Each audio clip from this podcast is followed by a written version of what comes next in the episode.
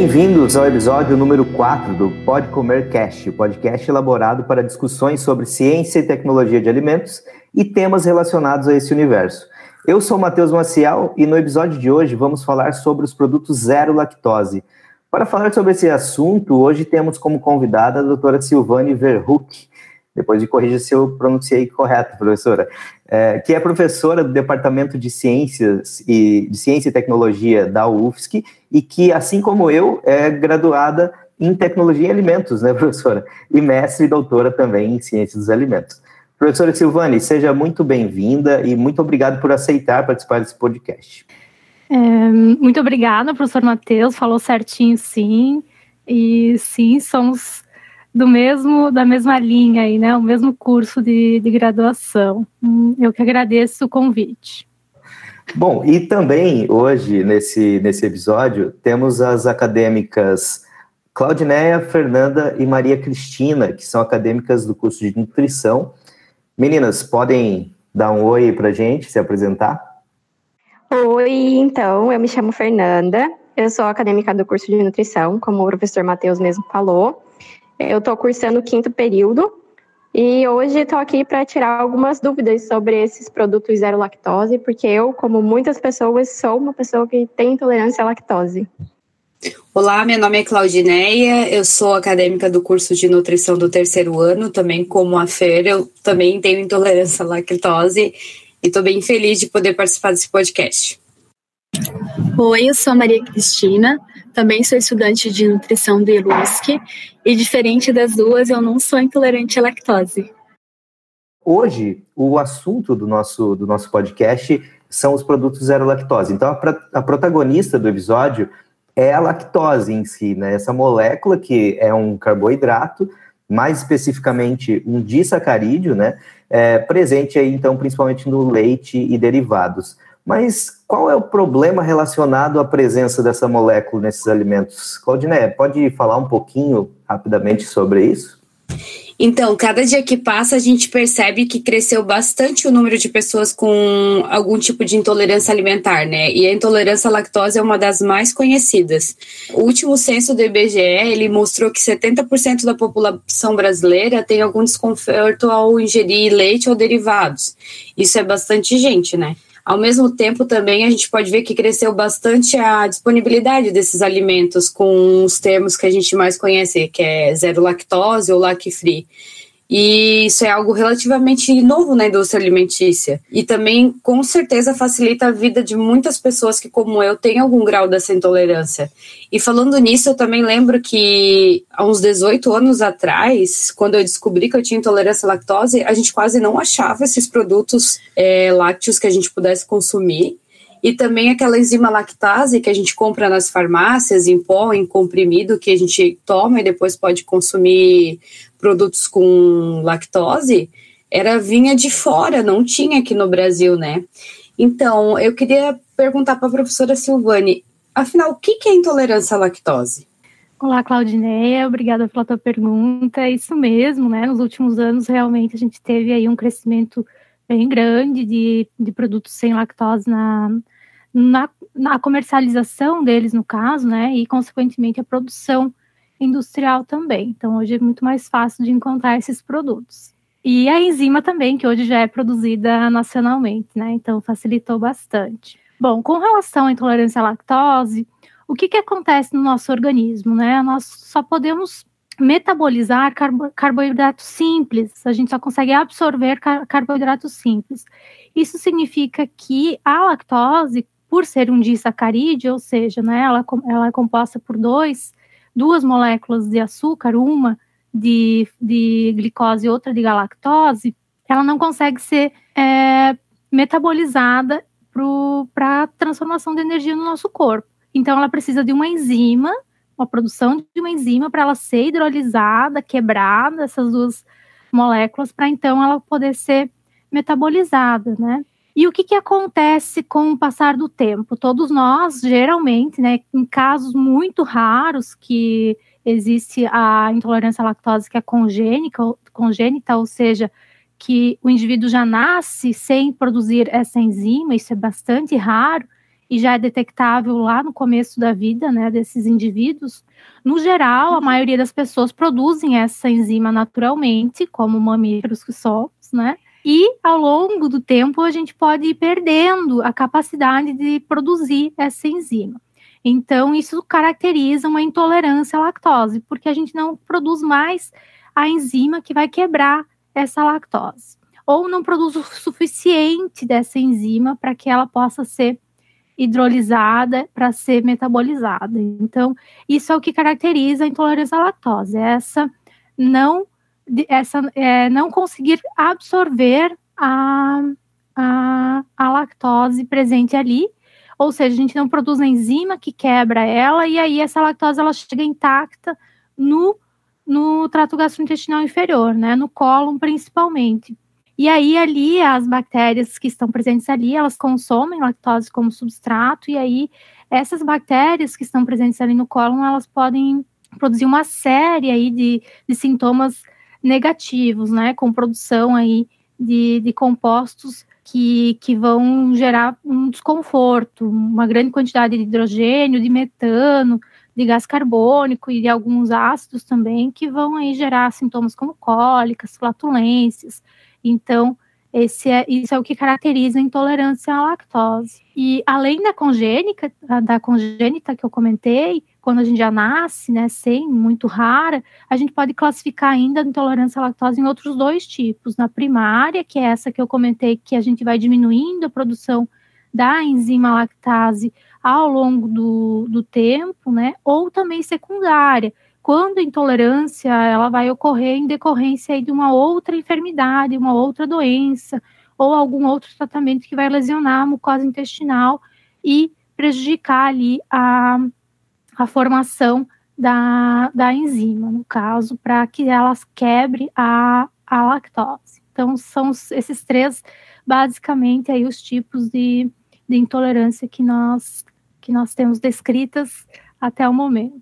Professora, e assim, a gente ainda vê muita gente confundindo, né, se equivocando a respeito da intolerância à lactose, que a professora explicou agora, e da alergia ao leite, né, que geralmente é associada à proteína, certo? A professora poderia esclarecer para quem nos ouve qual é a diferença entre intolerância à lactose e alergia à proteína do leite? Sim, professor, na verdade, essa é uma dúvida às vezes bastante comum e em vários casos algumas pessoas podem até confundir uma com a outra, né? Até porque alguns sintomas eles às vezes eles são, eles se parecem. Mas a intolerância à lactose, ela é caracterizada por essa incapacidade do organismo produzir a enzima lactase, né, naturalmente ali do nosso corpo para hidrolisar a enzima, enquanto que o quadro alérgico à proteína é sempre a proteína do leite, né? Alergia à proteína do leite de vaca, no caso, é importante, né? Esclarecer também, porque não, não há alergia a, leite humano, por exemplo, né? Alergia à proteína do leite de vaca, ela é sempre uma reação imunomediada, ou seja, o que, que significa isso? Né? Sempre tem a participação do nosso sistema imunológico ali que entende aquela proteína como algo que está prejudicando o, o organismo de quem consome. Então, a alergia, ela sempre vai ser com relação à proteína e a intolerância vai ser sempre com relação à lactose. E no caso da intolerância, a gente não tem a imunomediação, né? Não tem o, o, sistema imune envolvido nessa doença, no caso, né? Nessa incapacidade aí de, de metabolizar a lactose. Apesar de que algumas delas, só para complementar, professora, claro, elas se parecem em, nos sintomas, né? A alergia, a alergia, diferentemente da intolerância à lactose, quando a, a alergia à proteína do leite de vaca é reconhecida, né, diagnosticada, ela precisa aí, essa, esse indivíduo ele precisa deixar de consumir todos os derivados de leite, do, né, na dieta, porque a proteína vai desencadear essa reação imunológica. E isso não vai acontecer, por exemplo, com intolerância à lactose, né, que é só retirar a lactose do, do, do consumo, no caso diário, né? E em relação à questão da, da, proteína, hoje nós temos né, no, no mercado, por exemplo, o leite A2, A2, né? que é um leite que ficou, surgiu ali no, no, no, início dos anos 2000, né? E que, se eu não me engano, por conta da, da patente, né, de ter expirado, uh, em 2015 começou a se popularizar e até no, no, no, Brasil hoje a gente encontra algumas marcas, algumas empresas que fabricam o A2, que daí já seria mais, em alguns casos, né, quando a proteína é, em questão, a, o alérgico, é a, a beta-caseína A2, daí, A2 não, A1, né, daí o leite A2, A2, ele seria uma alternativa, né, professora? É isso mesmo, professor Matheus. Na verdade, a alergia à proteína, quando a gente se refere, né, geralmente ela é a, a, um dos tipos de proteína presente nesse leite, né, que pode ser a uma das caseínas ou a beta-lactoglobulina, que são as proteínas do que fazem parte das proteínas do soro. Então, às vezes o indivíduo ele tem alergia a uma dessas proteínas, mas, né, como ela vai estar presente em praticamente em todos os produtos, ela precisa ser removida. E no caso do leite A2A2, caso seja, né, na caseína alfa S1, aí sim a gente pode fazer o consumo do leite A2 sem, sem ter o, as reações do quadro de, de alergia à proteína, no caso. Teria que ser saber, saber então, né, se esse consumidor ter a certeza de qual é a proteína e se fosse aquela sem problema, né? Mas é, para casos, para casos de, pra casos de alergia, alérgicos, uhum. né? Ah, é importante saber isso. Inclusive, Sim. algumas pessoas, sei que não é o assunto, mas algumas pessoas elas acabam conseguindo tolerar outros tipos de leite que tem uma quantidade menor de da proteína a qual ela é alérgica, né? Então, às vezes a, a pessoa tem é, alergia a, a, proteína do leite de vaca e consegue tolerar algum nível de, de leite de cabra, por exemplo. Né? Em alguns casos isso pode acontecer. Mas a recomendação quando se instalam quadros alérgicos é de geralmente de se remover todos os, os lácteos da, da dieta. Só nesses casos, né? Entendi. E, e, olha, esse já seria um assunto para outro, outro episódio, né, professora? Com certeza, outro. que legal, que legal. Bom, é, a Fernanda, eu acho que tem uma, uma pergunta. Pode dar sequência, Fernanda? Então, professora Silvane, eu tenho muita curiosidade em saber como que são produzidos esses alimentos com baixo teor de lactose ou zero lactose. Qual que é a diferença entre eles? Tem alguma relação com a enzima lactase? E se for essa a questão da enzima, tem alguma fórmula ou algum cálculo que a gente faz para saber a quantidade que deve ser adicionada da enzima no produto? É, na verdade, Fernanda, a, a, o alimento ele vai ser produzido com pode ser a mesma enzima, na verdade, não, não são enzimas diferentes, né? Existem várias marcas e variações de, de beta-glucosidases, né? Nesse caso aqui, mas é, o que determina se um alimento ele vai ser baixo teor de lactose ou zero lactose é o, a quantidade final de lactose nesse produto, no caso, né? Então, é, é isso que vai diferenciar ele. Se ele tiver de 0,1 a 1% de lactose presente na sua formulação final, lá no final, após a hidrólise, né, a gente considera ele como baixo teor de lactose. E se ele tiver menos do que 0,1% de lactose final, no caso, no final do produto, a gente considera, considera ele zero lactose. Então, é mais relacionado ao processo mesmo do que propriamente dito a, a, a diferença de enzima, no caso, né? Então, essa é a grande, é o grande X dessa questão, né? E com relação às quantidades de enzima, isso vai depender bastante, né, da, do fornecedor dessas enzimas, porque é, eles vão ter que colocar na ficha técnica desse produto qual é a força dessa enzima, né? A gente fala em unidades enzimáticas, e quanto dessas unidades vão conseguir hidrolisar uma quantidade X de lactose. Então, é feito sim esse cálculo para se considerar aí quanto que a gente vai adicionar da enzima se a gente quer um produto de baixo teor de lactose ou zero lactose. Então, a gente precisa considerar o teor de lactose presente no, naquele produto e seguir ali as informações que o fabricante vai nos, vai nos indicar, no caso. Então, basicamente, o, uso da, da enzima em si é, é o principal né, para a obtenção desses produtos, pelo que eu entendi, né, professora? E, e essa, essa questão do, do, do, uso de enzimas é bem complicado, né? Assim, tem, tem, requer um cuidado grande no processo, né? Enzimas, como né, a gente sabe, são muito sensíveis, porque podem desnaturar, perder ação, então tem, tem várias particularidades que eu acho que a gente, talvez a, a gente fale, eu acredito, uhum. na sequência. Maria Cristina, eu acho que é bem isso que, que você tinha de pergunta, se eu não me engano, né, Maria? Então, professora, na verdade eu tenho duas perguntas. A primeira é se todo mundo pode consumir um alimento zero lactose e também é, para garantir a segurança e a eficiência na produção industrial deles, existem alguns parâmetros, certo? E se sim, quais que são eles? Então, é isso que mais ou menos o professor Matheus comentou, né? A gente, com, quando a gente lida com enzimas, a gente tem uma, um certo, uma certa dificuldade também, né? Em padronizar exatamente esses processos. Mas a gente consegue sim fazer isso de uma forma bem eficiente, industrialmente falando, principalmente é, padronizando aí alguns parâmetros e tomando cuidado, avaliando eles ao longo do tempo, que são os parâmetros de tempo, tempo de incubação daquela enzima com o leite, né, para que toda, toda a lactose seja transformada em glicose e galactose, a temperatura que a gente vai utilizar nessa para que essa hidrólise aconteça também, porque toda, toda enzima tem uma temperatura ótima, né? E se a gente utilizar, a gente vê que na, na indústria de alimentos a gente utiliza ali é, indu, é, temperaturas diferentes para induzir a reação. Então, em alguns casos, a gente vai fazer o tratamento antes da pasteurização, e como o leite não está pasteurizado, ele precisa, é, essa hidrólise precisa acontecer em temperaturas de refrigeração para não prejudicar uh, microbiologicamente o produto, né? Então,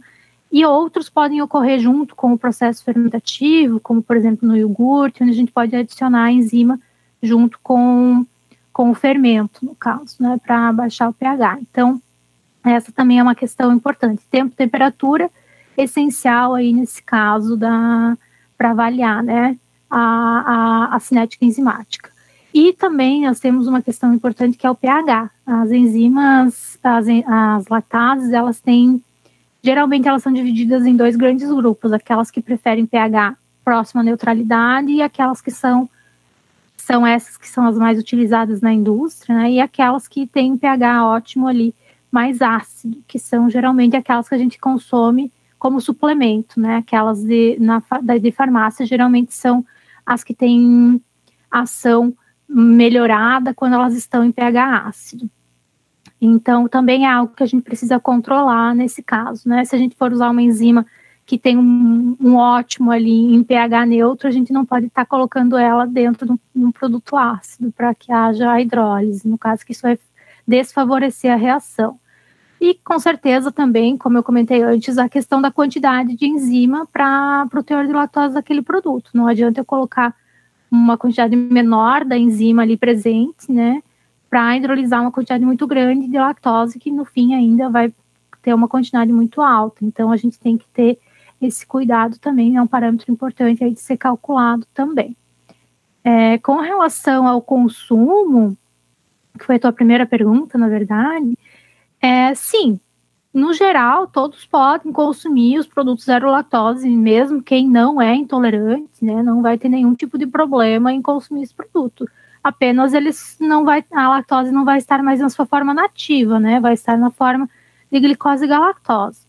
Em alguma população, algum público específico, assim, talvez, por exemplo, com diabéticos, né, que não, se, que não são intolerantes, o ideal seria que ele consumisse o, o leite normal, né, sem, sem tratamento enzimático, porque nesses casos pode ser que haja uma, um aumento mais rápido ali, né, da glicose sanguínea, enfim, pela glicose no leite já estar facilmente absorvível, né? Então, nesses casos bem específicos, assim, a gente, se o indivíduo não, não é intolerante à lactose, não tem a necessidade de ele fazer o consumo desses produtos, né? Como indicação, no caso, indicação médica, né, ou nutricional. Mas se ele quiser optar por consumir esses produtos, não tem problema nenhum, não vai ter, ter mal também, não. Professora, é, você comentou né, de, de, agora dessa, dessa questão dos problemas, e você, é, assim, até agora, então a gente viu que basicamente, é, pelo menos majoritariamente, né, depois a gente vai falar um pouco mais sobre isso, mas os processos eles se dão pelo, pela digestão, digamos assim, dessa molécula, só que lá na indústria, né? Ou seja, para aquela pessoa que tem a, a, o problema né, da, de digestão da, da, da, lactose, essa molécula já estar quebrada, digamos assim.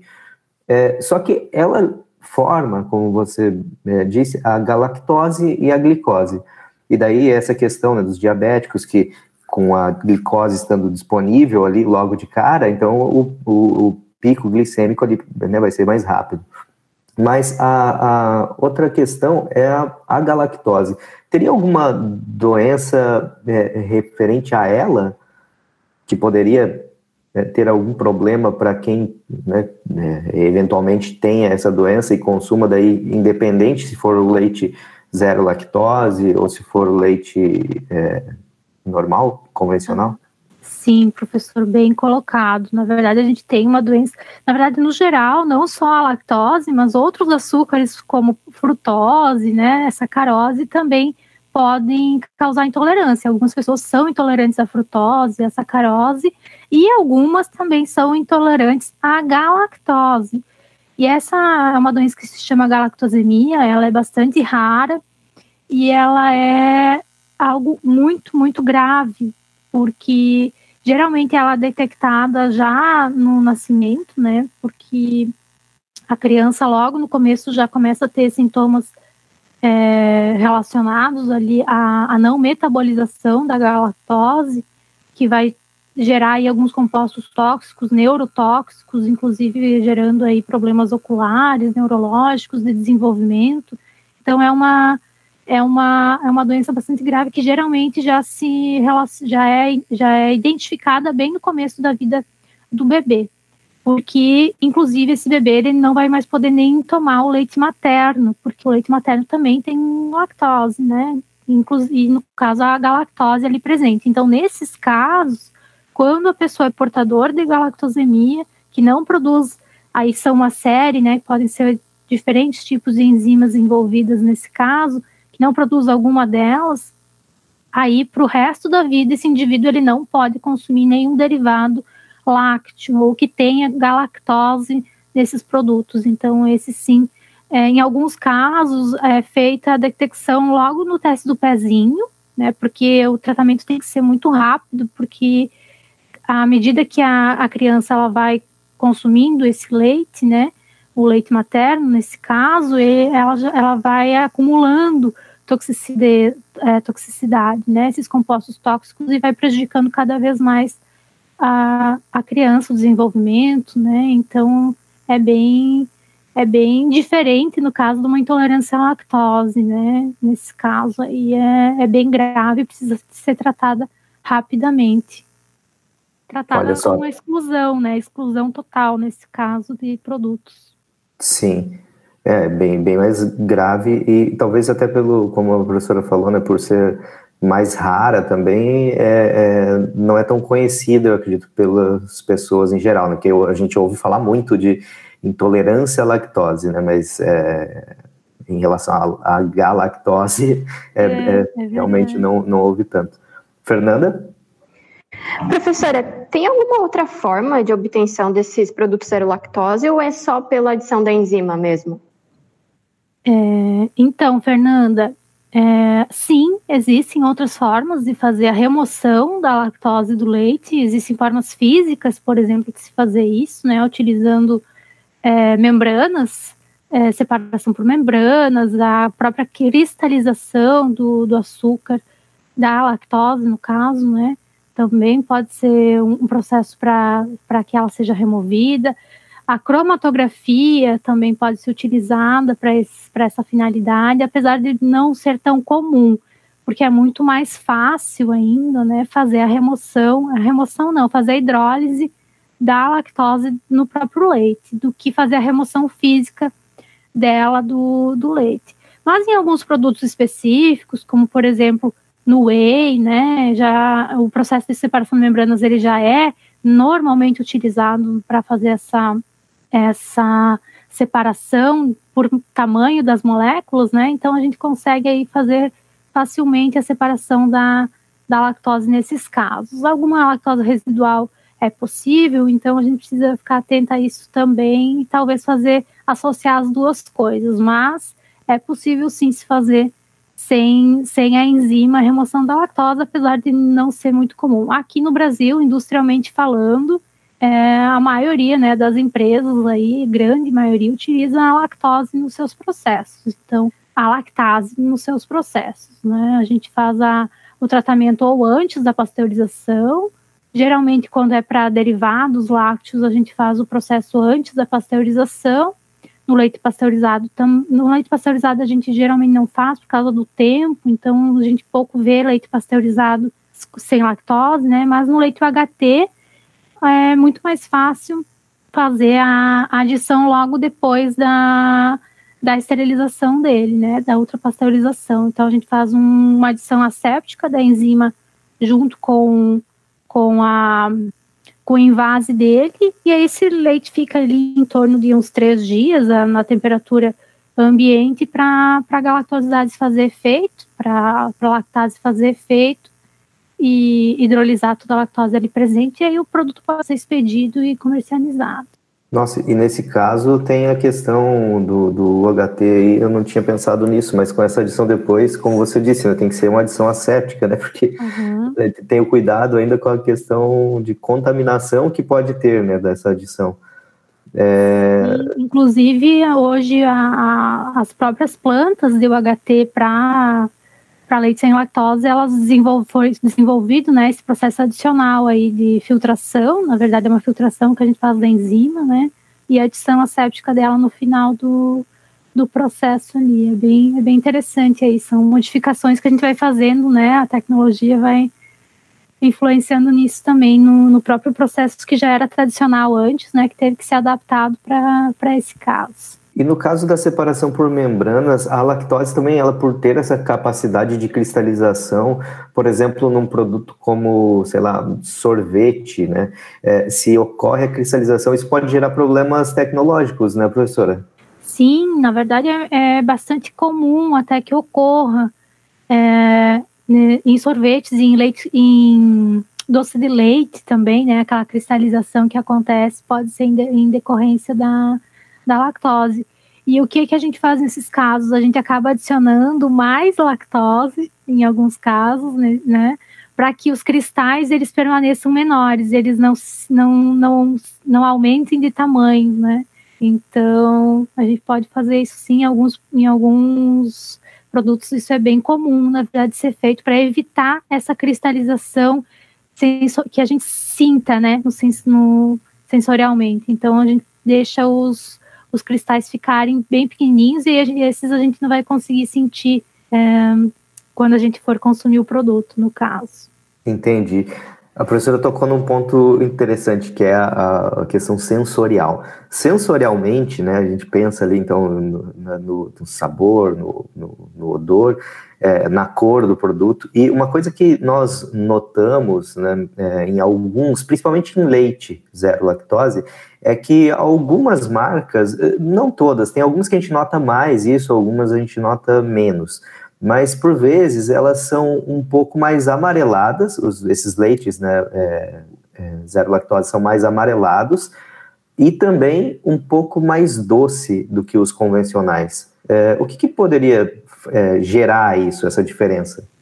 Então, até acredito que no passado a gente observava ainda isso com mais intensidade, né? Pelo menos os que eu que eu lembro assim, no, logo que começaram os primeiros leites sem lactose, né? Principalmente os HT, os UHTs, né? Que são os que são os mais comercializados, a gente visualizava assim uma, uma cor bastante diferenciada. Até como comentaste, né? Hoje tem alguns que a gente nem visualiza mais diferença de cor mas isso está relacionado diretamente à enzima utilizada. Porque as enzimas, as lactases utilizadas comercialmente, o que, que acontece? Elas têm uma, uma atividade enzimática secundária que pode, pode ser uma atividade proteolítica.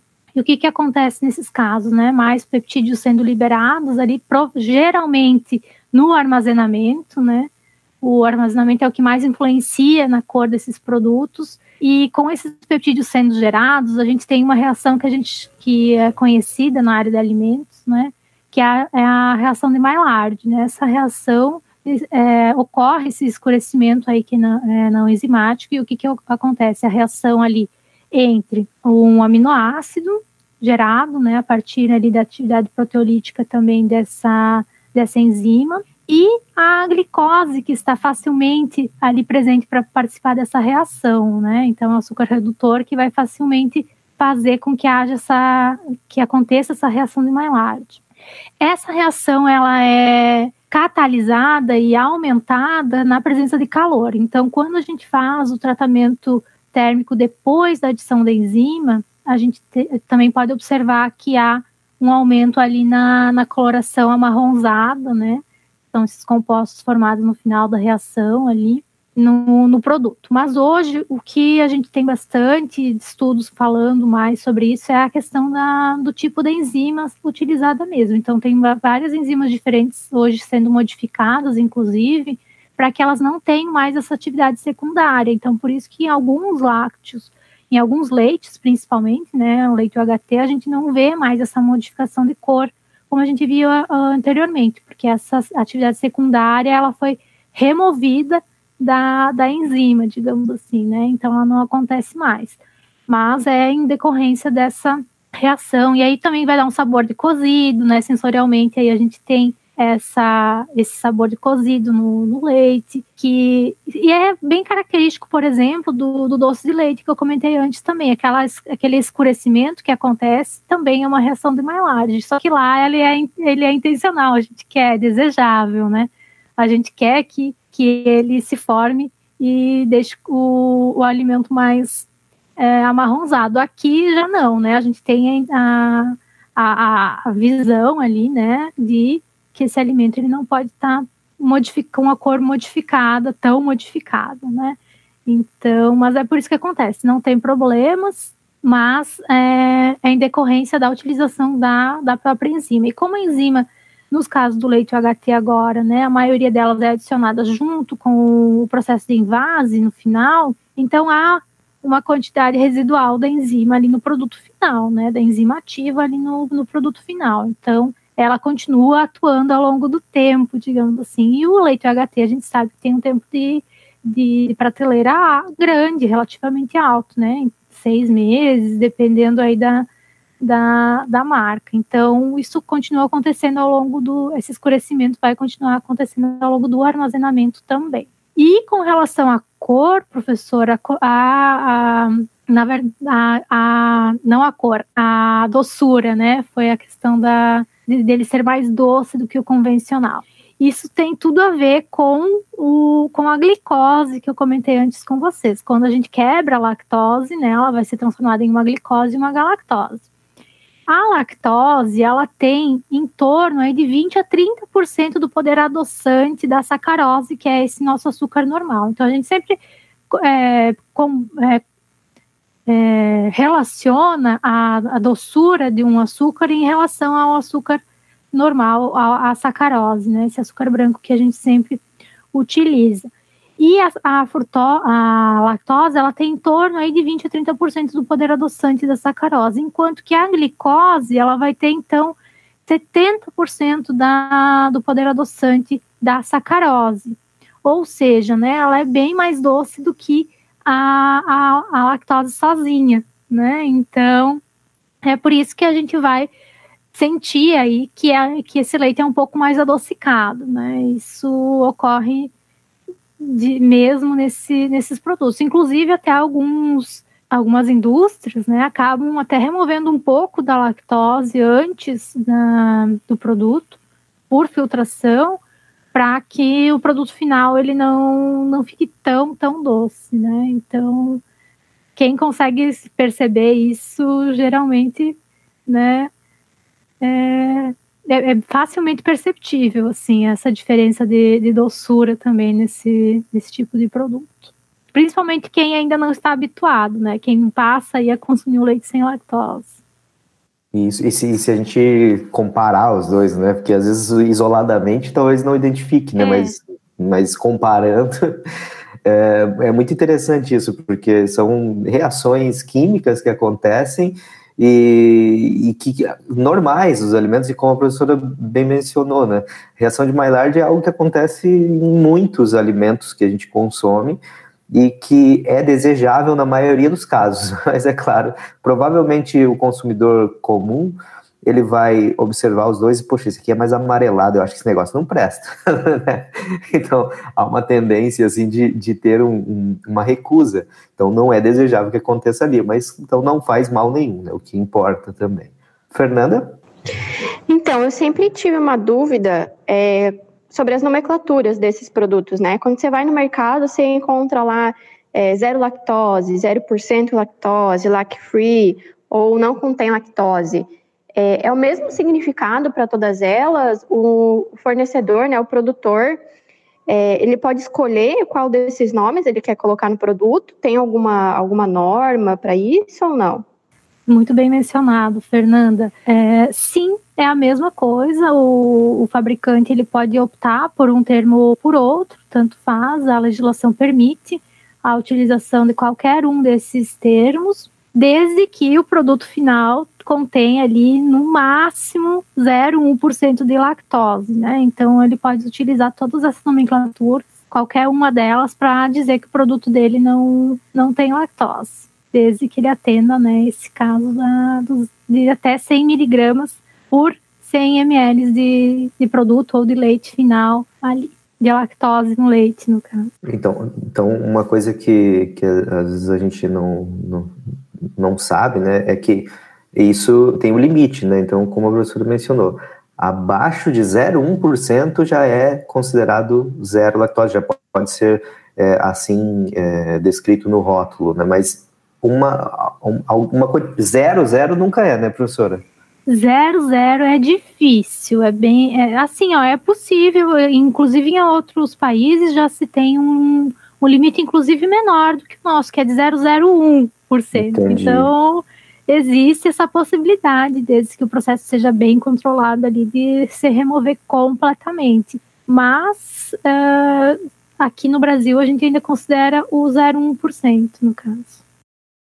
Prof, ainda sobre essa questão da produção dos lácteos, puxando sardinha para o nosso lado, nutricionista, é, na produção deles, tem algum nutricionista que é responsável pelo processo? Então, Fernanda, na verdade, é, é muito menos comum, né, de ver ainda, por enquanto, nutricionistas responsáveis pelo processo, apesar de ser permitido, né? Vocês têm essa, essa atribuição ali na, da profissão de vocês também. Então, é possível sim que vocês trabalhem como responsáveis nessa, nessa área. Apesar, assim, de que eu vejo mais o pessoal trabalhando com é, nutricionistas, falando no caso, né? Com pesquisa e desenvolvimento de novos produtos, com controle de qualidade, porque todos esses processos eles precisam ter, né? Essa questão do controle de qualidade bem avaliado. Então, fazendo essas análises laboratoriais, análise de lactose no, no produto final, para ver se está mesmo dentro do, do que eles podem colocar no rótulo, né?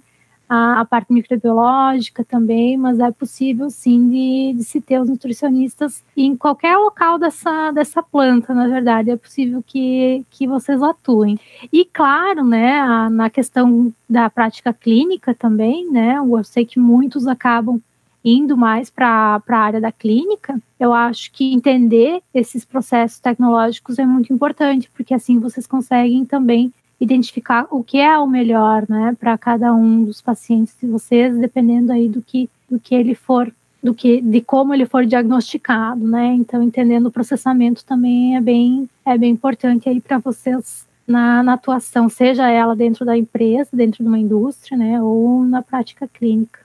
Isso é uma, uma, algo importante que você comenta, professora, porque é, às vezes, inclusive, é, nós vemos, né, e os alunos sabem disso, que tem muito, é, muita, assim, uma, uma um, até chega a ser uma, um processo de demonização da indústria. Então, a indústria de alimentos, ela é o mal, todo o mal que existe. E a gente sabe que não é assim, né? A gente sabe que é lógico que tem a, o, a, o que é ruim, né, como todo, como todo processo, como toda a área, mas ao mesmo tempo é, a indústria de alimentos ela é muito, extremamente importante para a população, para o bem-estar da população, para a saúde.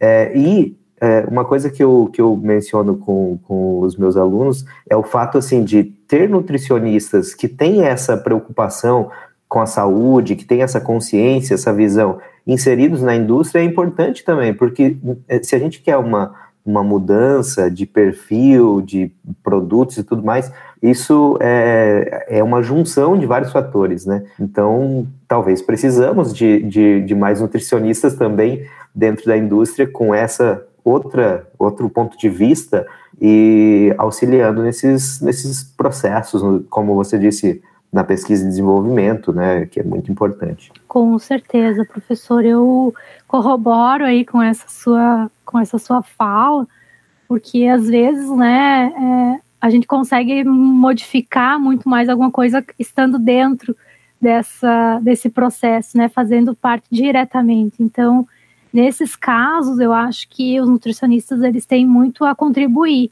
né? Nós somos todos áreas correlatas aí dentro da, da área de de, de, tecnologia de alimentos, ciência de alimentos, e eu acho que todos nós temos uma visão, às vezes, é, diferente em alguns casos, né, de algumas coisas e que elas podem convergir para algo melhor do que já está hoje no, no mercado, digamos assim, né. Então, eu acho que nesse sentido, eu acho que é bem importante que que mais nutricionistas se envolvam mesmo no processo produtivo, tecnológico desses desses produtos, entendam o que, é que está acontecendo ali, entendam por que é que é feito aquele tipo de processamento, né? E onde então eles poderiam atuar melhorando ou modificando algum algum dos das etapas ali daquele processo para que eles para que esse produto se torne algo é, ou no caso mais saudável, né, com é, características aí que um público vai vai preferir no caso. Perfeito, professora. E você comentou que tem a questão de controle de qualidade, né? E acho que a Maria Cristina tem algo para. tem uma dúvida em relação a isso, né, Maria? Isso, porque eu já ouvi alguns casos de produtos zero lactose com teores acima do permitido. Como que é que eles fazem essas verificações? Então, Maria Cristina, dentro da própria, da própria indústria se faz a amostragem do, da, do lote, né, para que ele seja liberado para ser expedido e consumido, né. Então, dentro da própria indústria, eles precisam fazer esse tipo de controle para que eles realmente estejam veiculando um produto zero lactose, né, quando é, é isso que está no, no rótulo deles.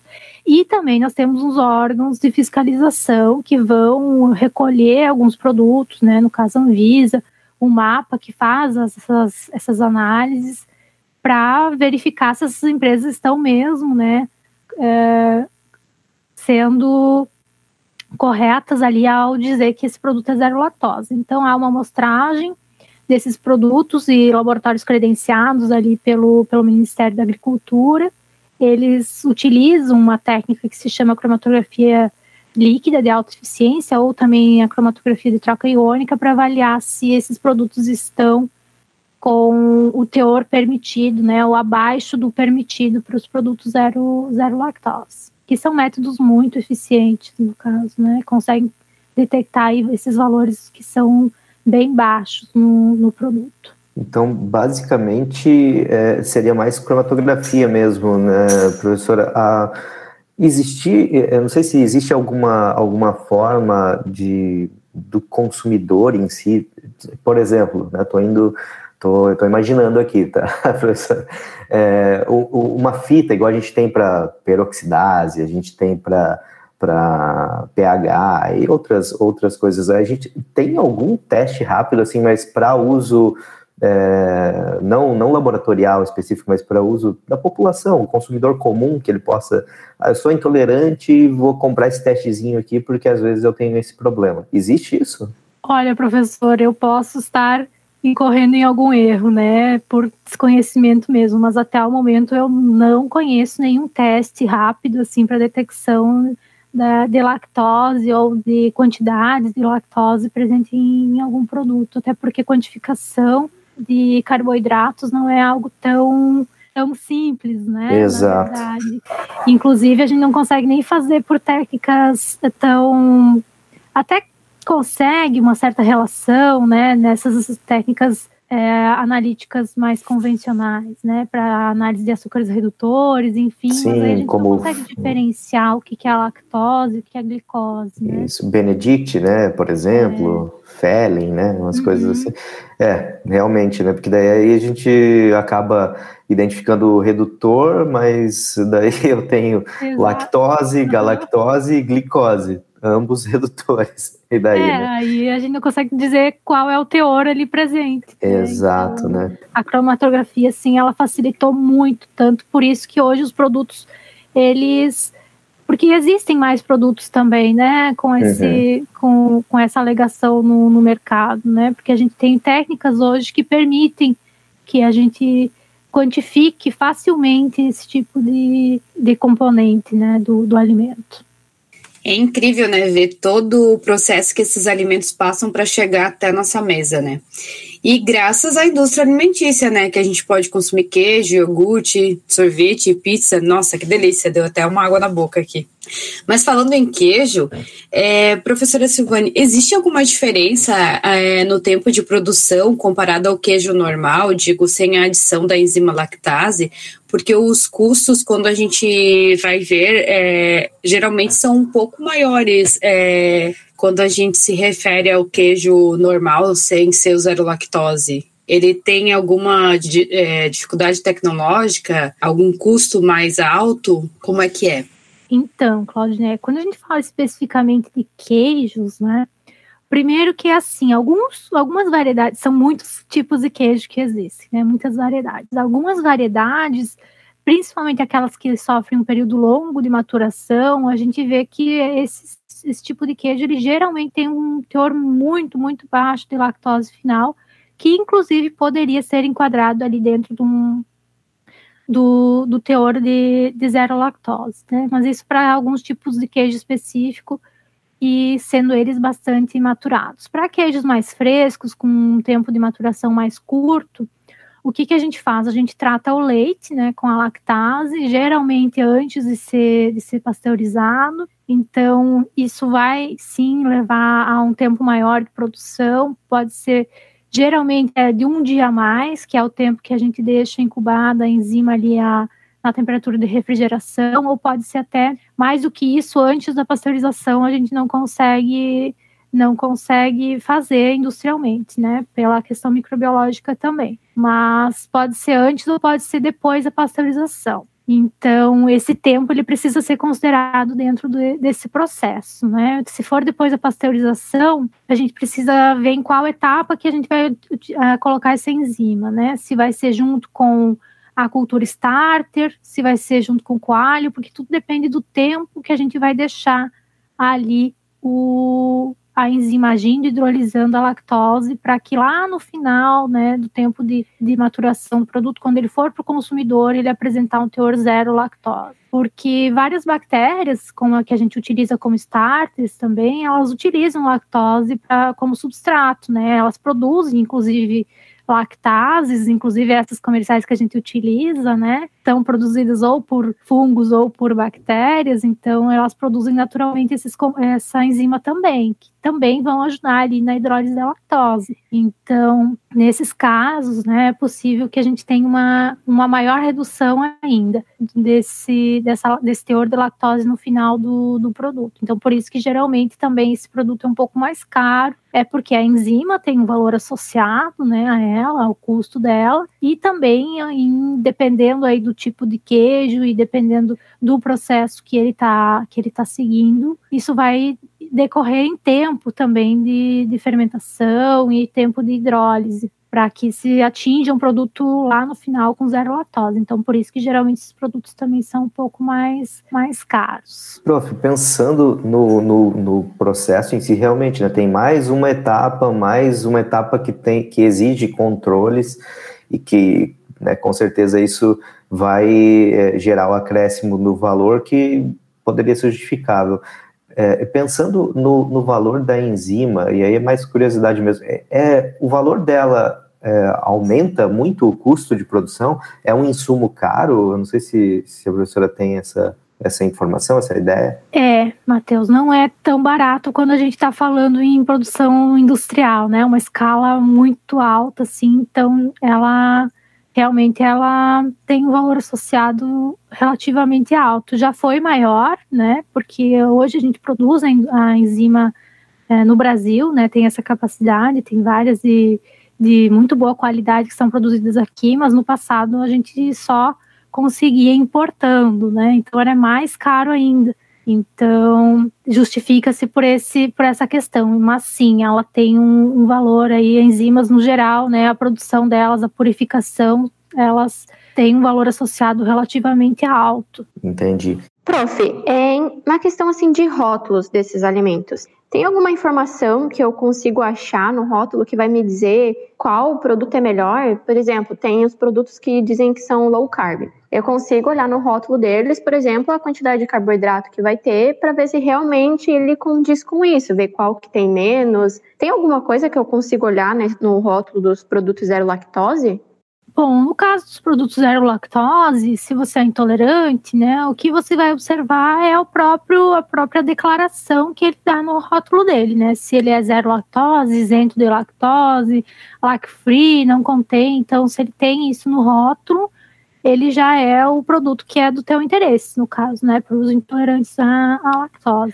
Além disso, né, é sempre importante uh, avaliar, né, a, o selo de inspeção, se essa empresa possui a, o selo de inspeção, seja ele né, municipal, estadual ou federal, porque isso vai trazer uma segurança para aquele produto que você vai estar consumindo também, né? E além disso, é importante a gente falar que às vezes a gente não se dá conta, né? Mas a lactose ela não está presente apenas em produtos lácteos, né? A lactose como recipiente, como ingrediente, ela pode estar presente em vários outros tipos de, de produtos. Um, um, um, exemplo bem clássico é aquele adoçante de mesa de pacotinho, né? Aquele que é em pó ele usa a lactose como recipiente, né? Então, para quem aí é intolerante, dá, é bom dar uma lida na, na listinha de ingredientes ali também, porque porque é importante nesse caso, né? Pode estar tá consumindo lactose aí de outras, pode estar tá, é, consumindo só produtos sem lácteos, sem lactose, mas está consumindo a lactose em outros produtos que você nem imaginava que ele poderia estar ali presente, né? Então, é interessante dar uma lida na, na lista de ingredientes nesses casos. Hoje muito se consome de whey também, né? Tem uma, várias pessoas que consomem whey protein, que alguns deles eles é, não são zero lactose, né? Apesar do, da separação ali ocorrer, né? Tem uma diminuição do teor, mas alguns deles também não são zero lactose. Então é importante que a pessoa se atente aí ao rótulo e veja, né? Verifique ali se, se tem a informação de dele ser zero ou não ser, no caso. Então, esses são os, os principais tópicos aí que eu acho que é importante de, de ser avaliado. Tem que confiar na declaração, né? Não, não adianta, né, prof? Ah, não, não adianta. Sim, ó, se está né, sendo comercializado, tem um selo de inspeção, aquilo passou por um controle de qualidade rígido e está é, seguro para consumo, né, dentro daquela declaração que o, que o produto traz, né, excepcionalmente, em alguns casos, né, muito raros, é possível que uh, tenha ali um valor um pouco acima do, do que é permitido. Mas hoje as enzimas e os processos eles estão tão bem é, desenhados para isso, né, que é muito difícil disso, disso acontecer, de ter um teor acima do, do permitido, até porque uh, nenhuma empresa quer passar, né, por um processo legal aí com relação com relação a isso, né? Então, nesse sentido, é bem seguro, fiquem é, tranquilos com relação a isso. O controle de qualidade funciona e funciona muito bem, né? Legal. E, professora, isso que, que, que você falou, né, da, do, de uso como recipiente, eu já mencionei algumas vezes, e é, é algo que realmente a maioria das pessoas não, não se atenta para isso, porque poxa, é um edulcorante ali, o adoçante, né? Eu, eu, espero que tenha o quê? Somente ele lá, né? Mas tem que lembrar que o poder adoçante dele é muito grande. Então, para ter aquele, aquela quantidade do, do pozinho ali que coloca no café, no suco, tem que ter alguma coisa junto ali, porque só ele não, não seria possível, né? Precisaríamos ter uma balança analítica para conseguir. Não, exatamente. Ele é utilizado como agente de corpo, a gente chama, né? Isso. Como recipiente. Para ser, é, ser carreador de algo mais concentrado nesses casos ali os, os, adoçantes, né?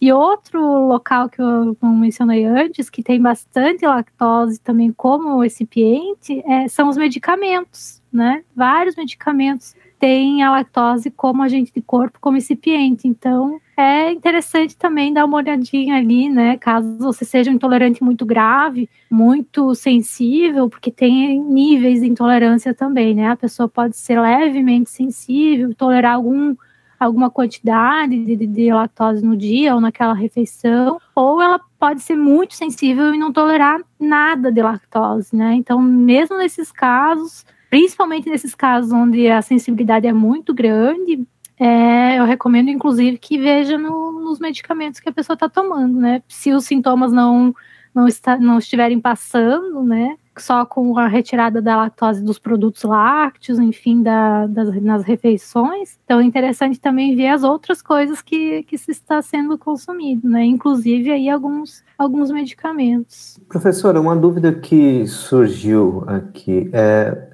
em termos de, de, de, de, de produção desses alimentos, existe, você já mencionou da questão do queijo, das dificuldades ali, mas é, pensando nos produtos lácteos né, mais comuns, existe algum assim que, puxa, esse é mais difícil de, de, de conseguir um, um produto zero lactose, né, fabricar ele zero lactose, ou nem é possível e nem existe no mercado? Não sei, tem algum que tem dificuldade maior dentro do, da gama de produtos lácteos que nós temos disponíveis? Não, professor Matheus, na verdade é um processo relativamente para a indústria falando, né? É um processo adicional, mas relativamente fácil de ser encaixado dentro ali do, do fluxograma tradicional de, de produção, né? Então todos os produtos lácteos hoje eles já podem ser produzidos com sem lactose, no caso, com, com enzima, né? E a partir ali do leite pasteurizado e não tem dificuldades nesse sentido. Eu desconheço algum produto que algum produto lácteo, né, que, que não consiga ser produzido sem lactose, né? A maioria deles, praticamente todos os que eu conheço, que eu conheço processo produtivo, são e podem ser é, produzidos sem a, a lactose, né? Nós estamos nos encaminhando para o final, então, desse, desse episódio, né? Claudineia, Fernanda, Maria, vocês querem deixar algum comentário para finalizar? Alguma pergunta a mais aí para a professora? Então, primeiro eu queria agradecer pela presença da professora, por ter aceitado participar do nosso podcast, né? E também queria falar que eu já tinha percebido também é, a adição de lactose no, em certas medicações, que eu, eu tenho intolerância e fui verificar né, os ingredientes e, nossa, tem lactose que estava meio que passando mal depois de tomar a medicação e fui ver tinha lactose. E também sobre a intolerância à lactose, né? Ela é uma doença que atinge o intestino e, como qualquer outra doença, ela precisa de cuidados, né? Então a gente, eu acredito assim, que a gente tenha que ter cuidado com o consumo desses alimentos, né? Não quer dizer que porque é zero lactose a gente pode consumir toda hora e todos os dias, né? Isso vai depender do grau de tolerância ao ao alimento, né? E também é importante levar uma dieta equilibrada e balanceada para manter o intestino saudável, né? Porque isso vai ser cobrado lá na frente, né? Se a gente não cuida da nossa saúde agora, lá na frente vem a conta, né? E é isso, muito obrigado por cada um que estiver ouvindo. E agora eu passo para Fernanda. Oi, então, é, eu queria agradecer para mim foi muito esclarecedor, bastante coisa, assim, principalmente para quem é intolerante à lactose, né? É, foi muito importante, tirou bastante dúvidas que eu tinha. E ainda bem que a gente tem essa, essa conversa aqui, né, para poder ajudar outras pessoas também. Então, eu agradeço a participação da prof, realmente foi bem esclarecedor. Queria dizer que não existe uma cura para a intolerância à lactose, né? Então, a gente conseguiu ver ali que a gente consegue tratar os sintomas limitando o consumo dos produtos com leite ou derivados. igual foi falado, é, se a intolerância não for muito grave, a pessoa não precisa excluir completamente da dieta o alimento que tem lactose. Mas a gente precisa lembrar que a concentração de lactose ela varia de um alimento para outro, porque existem diversos graus e quantidades, né? Então, depois ali que a pessoa entende mais ou menos qual que é a sua tolerância para ingestão, ela vai precisar saber identificar isso nos produtos que vão ser consumidos. E, igual foi falado, existe a opção da medicação, mas cada uma tem uma quantidade de enzima dentro dela. E às vezes o alimento que a gente vai ingerir, ou melhor, vocês vão ingerir, tem uma quantidade muito maior de lactose e a medicação ela não vai dar conta. Então essa pessoa ela acaba desenvolvendo algum sintoma. Por isso que é, preferível saber identificar esse grau de intolerância e saber qual produto é, comprar, né? Por isso que foi importante esclarecer é, essas, essas dúvidas no, no, nessa, nesse podcast. Mas aí vem o prof falou, apesar de ter uma grande quantidade de novos produtos para intolerantes, ou até mesmo dos alérgicos, o valor ainda não está acessível. Então, a medicação e esses produtos, eles vão acabar sendo vistos como facilitadores, para quando essa pessoa não conseguir seguir uma dieta sem lactose, então, eu acredito que o ideal mesmo seria evitá-los ou então consumir esporadicamente. E claro, não posso deixar de mencionar que a eliminação da, da lactose ela precisa ser acompanhada por uma nutricionista, né? Isso vale para as pessoas também que decidem parar de ingerir leite sem uma doença aparente, que tem também. Então, para que essa mudança, é, porque essa mudança na alimentação, ela, ela pode causar alguma deficiência nutricional em pessoas que, igual a Cláudia falou, não tem uma dieta balanceada. Então, a gente precisa ter bastante cuidado e é muito importante esse acompanhamento com a Nutri, que daí ela vai conseguir evitar um problema de saúde ou é, piorar um que já existe. Então, a Nutri ela vai poder ajustar na, na dieta melhor vai poder fazer ajustes na dieta e isso vai trazer grandes benefícios para a pessoa e qualidade de vida também, né? E eu acho que é isso. É isso, Maria. É, é, isso que você falou, é uma coisa importante, né? Tem, tem gente que às vezes, ah, não vou comer glúten. Mas por quê? Ah, porque eu ouvi dizer que faz mal. não vou consumir lactose. E assim por diante, né? Daí a pessoa vai se restringindo a um monte de coisa e que não precisaria, que não tem nenhum motivo para fazer aquilo, simplesmente porque ouviu dizer que algo pode fazer mal, né? Então é complicado mesmo. Professora Silvane, é, então eu deixo aberto para você dar um recado final, se, se quiser, fique à vontade. É, eu entendo né, as colocações da, das, das alunas, acho que elas são bem importantes mesmo. A questão do equilíbrio, né, a dieta balanceada, saudável, é sempre o melhor caminho, realmente, né? Não podemos fugir disso. A questão dos produtos sem lactose estarem com maior é, quantidade de produtos é, no mercado também, né? Acho que isso facilita bastante o consumo também. Em um preço relativamente mais é, disponível, né? E, e podendo ser pago em comparação com outros produtos sem lactose, né? Que tem um valor associado geralmente maior, principalmente proteínas vegetais, né? Tem um valor maior ali, independente da, da escolha.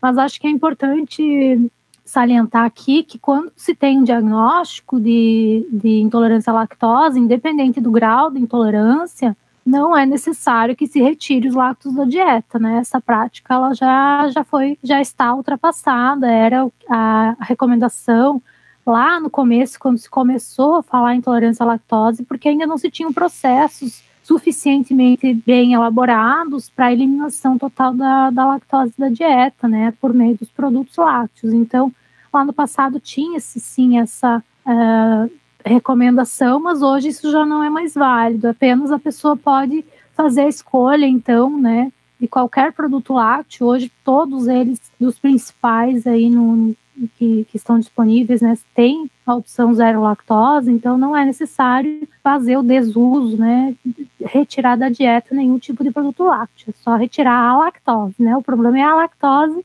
você remove a lactose. E tudo bem, né, não vai mais ter os, os, os problemas relacionados ao consumo dela, no caso. Então a tecnologia, ela já evoluiu muito nesse sentido, né, de trazer ao consumidor alimentos que, que são aí muito seguros do ponto de vista nutricional falando, né? E com certeza tem que ter um acompanhamento profissional desses, desses indivíduos, né? E eu sempre, eu nunca recomendo retirar os lácteos da, da dieta, né? Eu acredito que eles são muito importantes, principalmente como uma fonte de proteína é, de fácil acesso né, a, a todos os níveis populacionais, isso é importante de ser destacado, né, que é uma fonte rica em, em aminoácidos essenciais, em outros nutrientes também, vários estudos já falam né, sobre isso, e também tem a questão de que já foi comprovada a sua, a sua indicação, né, que é a indicação ali do, do consumo de lácteos no, na dieta, e pelo menos umas duas porções no dia, vai diminuir o risco de doenças, de, de doenças cardiovasculares e de mortalidade também, né? Isso é um estudo de corte bem bem grande que foi elaborado há algum tempo atrás, com mais de 130 mil pessoas. Então, esse é um trabalho bem importante, com recomendações bem importantes com relação ao consumo de, de lácteos. Então, para quem estiver ouvindo, né, se está pensando em substituir por outra fonte proteica, se você né, tiver problemas com, com a lactose, não há necessidade de não consumir os lácteos, né? Apenas retire a lactose da sua dieta, procure ali na, nas embalagens, né? O, a informação de, de ser zero lactose pode continuar a, a, consumir esses produtos, né? A não ser, claro, por uh, interesse mesmo de remover, né? Existem muitas pessoas que, que não querem mais consumir o leite, enfim, mas se for o problema só a lactose, realmente não tem necessidade de se remover os lácteos da, da dieta, né? Inclusive, eles têm, é, como eu comentei antes, um custo relativo bem menor, né? Em comparação a outras fontes proteicas, então eles são sim uma fonte muito importante desses, desses nutrientes. E é isso, eu agradeço, professora, a oportunidade de falar um pouquinho sobre o assunto, né? E fico à disposição aí para mais dúvidas, caso alguém quiser entrar em contato. Nossa, nós que, que, que agradecemos, professora Silvane. Eu agradeço muito mesmo por ter aceito o convite e por ter participado desse, desse programa. Bom, então, com isso, é, eu agradeço a participação de vocês, Clau, Fernanda, Maria, e esse foi mais um episódio do Pode Comer Cast. Obrigado por quem nos ouviu até aqui e até mais.